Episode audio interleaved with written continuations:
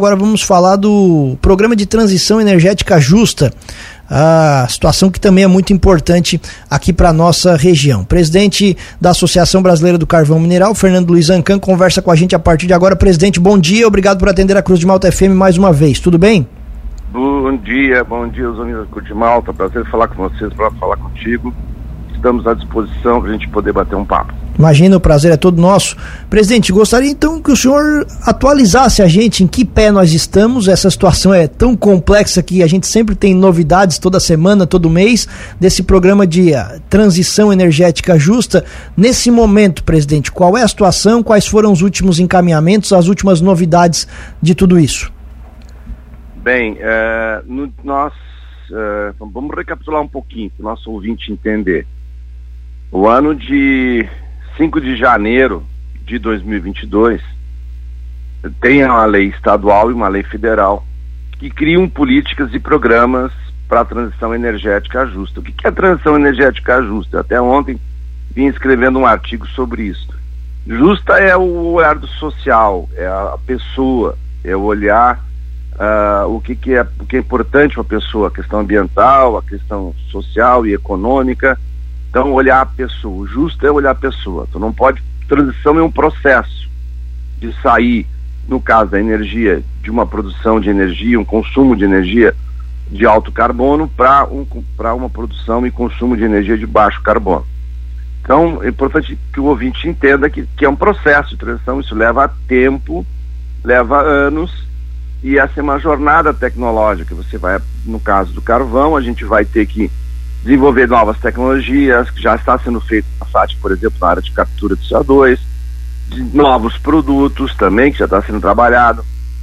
Você desenvolve uma nova economia, continua minerando carvão, produzindo carvão, usando carvão, mas com baixas emissões de CO2. Então, uma jornada, nós temos aí, pela lei federal, nós temos até 2050, pela lei do programa de Santa Catarina até 2040, que é o período de vida útil da usina de Jorge Lacerda. Então nós temos aí 17 anos é, para a gente trabalhar olhando o desenvolvimento de tecnologias de baixo carbono. Aí entra a questão da inovação, de você desenvolver tecnologias, centro de, te centro de pesquisa, é, requalificar tra uh, trabalhadores para trabalhar nessas novas tecnologias.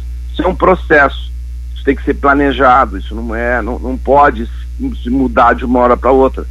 Só para a gente ter uma ideia, no mundo tem 8,4 milhões de pessoas que, que dependem do carvão, da cadeia produtiva do carvão. Nós temos 20 mil, 21 mil aqui em Criciúma e tem municípios que são muito eh, importantes porque eles vivem mais do carvão que outros. No caso, Lauro Miller é importantíssimo, Treviso, uh, Siderópolis, enfim, alguns Maraca, uh, ali Sara. Então é importante que e Capivari de Baixo.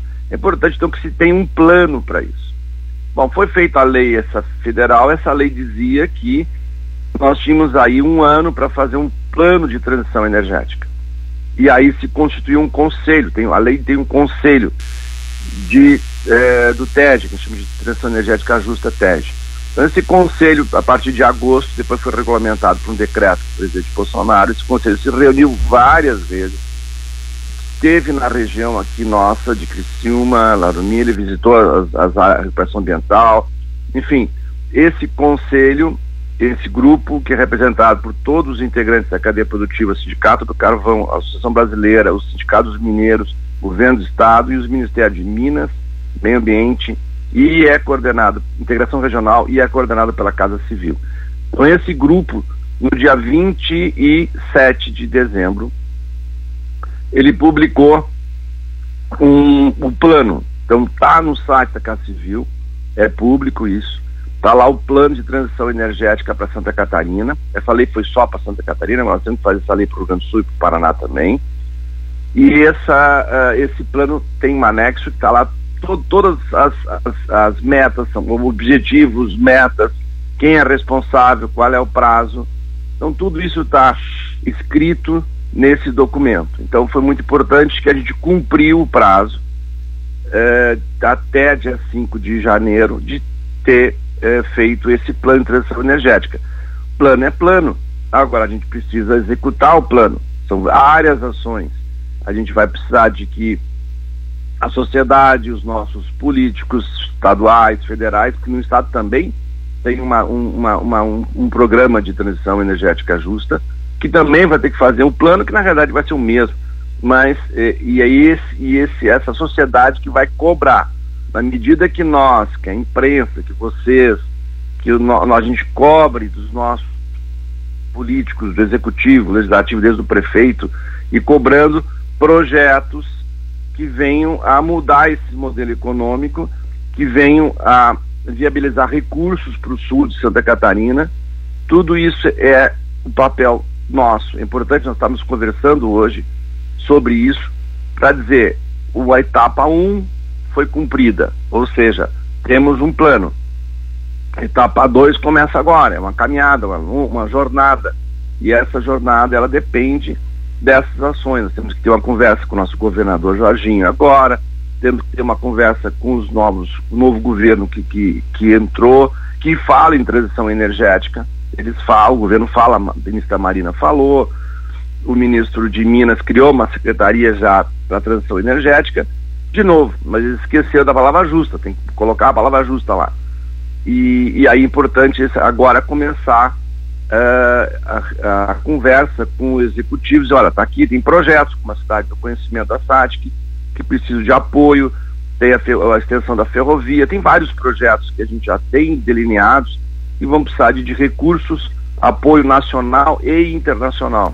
Então, uhum. tudo isso é, é o, os passos têm que ser dados.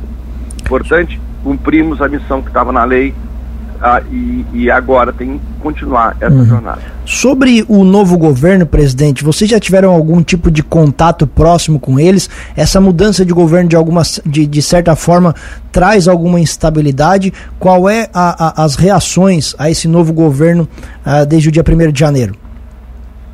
Não, nós, uh, desde que, sabe que a lei federal, ela foi iniciativa da bancada catarinense. Então, desde a aprovação da lei lá em 2021, a gente conversou com né, a equipe técnica eh, das assessorias da Câmara dos Deputados eh, do PT. Então a gente conversou, sempre discutiu com eles tudo. Isso foi uma, uma, uma, uma proposta construída inclusive com nossos deputados do, do, do PT do SUS, do Pedro Kizai, no caso, sabendo do que estava acontecendo, ou seja, houve, houve uma construção de que era importante. Então, quando foi votado, foi votado pela bancada de Santa Catarina. E todo, e todo mundo concordou com essa lei, tanto que ela está aí, está vigindo. Então é muito fácil nós conversarmos com o novo governo, porque o governo também está buscando, e ele busca o social antes de mais nada. Então, buscar emprego e renda é algo que está no discurso de, do, desse governo, acho que de todos os governos, mas esse especialmente, e a, a, ministra Marina já colocou na sua posse, o ministro de Minas já colocou na sua posse, já passa a ser um, um plano de governo trabalhar com a transição energética. A transição energética que nós estamos falando, ela é justa e ela inclui o carvão, mas um carvão reinventando a indústria do carvão.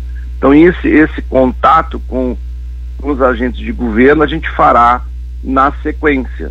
Então, tanto com o governo do estado quanto o governo federal. Presidente, nós conversamos alguns dias atrás com a Astrid, né, que é presidente da CSS, que também é responsável de uma das empresas do carvão, que é a maior empregadora aqui do nosso município. A gente falava também sobre isso, claro, e sobre aquelas visitas técnicas que foram realizadas aqui no final do ano passado, novembro, dezembro, de pessoas ligadas ao governo federal. A gente até comentava de que essas pessoas que tratavam do nosso futuro não conheciam a nossa realidade. O senhor não acha um pouco surreal essas coisas acontecerem e também é tão isso se torna mais importante ainda nesse plano de transição energética justa para trazer essas pessoas aqui, trazer luz a esse tema para que essas pessoas também possam conhecer a nossa realidade e não ficar só decidindo a quilômetros de distância? Corretamente. Eu, eu trabalho uh, pelo CIESESC uh, desde 94 indo a Brasília. Então a gente é, sempre procurou trazer é, pessoas do governo federal e a gente fez cursos na SATIC sobre carvão, a gente fez cursos em Brasília sobre carvão, ou seja, há uma grande desinformação sobre carvão. E quando as pessoas vêm e visitam a gente, vê o trabalho que é feito na SATIC, o trabalho que é feito pelas carboníferas, na recuperação ambiental, é, uma mina como ela é operada hoje, é, tem aquele estigma do, do, antigo do mineiro empurrando vagoneta, não existe. Hoje é tudo robotizado, tudo com controle é, de joystick, já é, é outra, é uma mineração que as pessoas olham do passado, não olham do presente, nem olham do futuro. Então é muito importante trazer essas pessoas, a gente vai continuar nesse programa de trazer pessoas para conhecer não só a mineração, conhecer a cadeia produtiva como um todo, ver o que é uma, uma elétrica, a importância da térmica, o quanto ela mexe com a economia, a segurança energética que uma térmica carvão traz. Então é importantíssimo essa, esse trabalho de, é, eu digo, homeopático, né? É, pode, assim, vamos dizer, é melhor, evangelização né? das pessoas virem conhecer. Quem conhece consegue decidir melhor. Muitas vezes as decisões do Brasil são tomadas com a canetada de um cara que nunca esteve aqui. Por exemplo, o ministro Joaquim Levy, que foi ministro da ministra Dilma, muitas vezes a gente discutiu coisas com ele, mas ele nunca tinha visitado a região. Ele teve aqui em dezembro na SAT que ficou encantado, encantado com o que ele viu, com a questão, com a questão tecnológica de baixo carbono que a gente está desenvolvendo. Mas ele é uma pessoa importantíssima hoje, é, porque é um diretor de um grande banco, Banco Safra, é, mas é uma pessoa importante de que, que vem conhecer pessoas com esse trabalho de, de, de trazer as pessoas de Brasília, ou mesmo de Florianópolis. Muitas vezes as pessoas de Florianópolis não conhecem a nossa região e estão lá em cargos de decisão. Então é fundamental esse trabalho de, de convencimento. A gente está trabalhando agora para trazer o diretor-geral da ANEL, agora em fevereiro.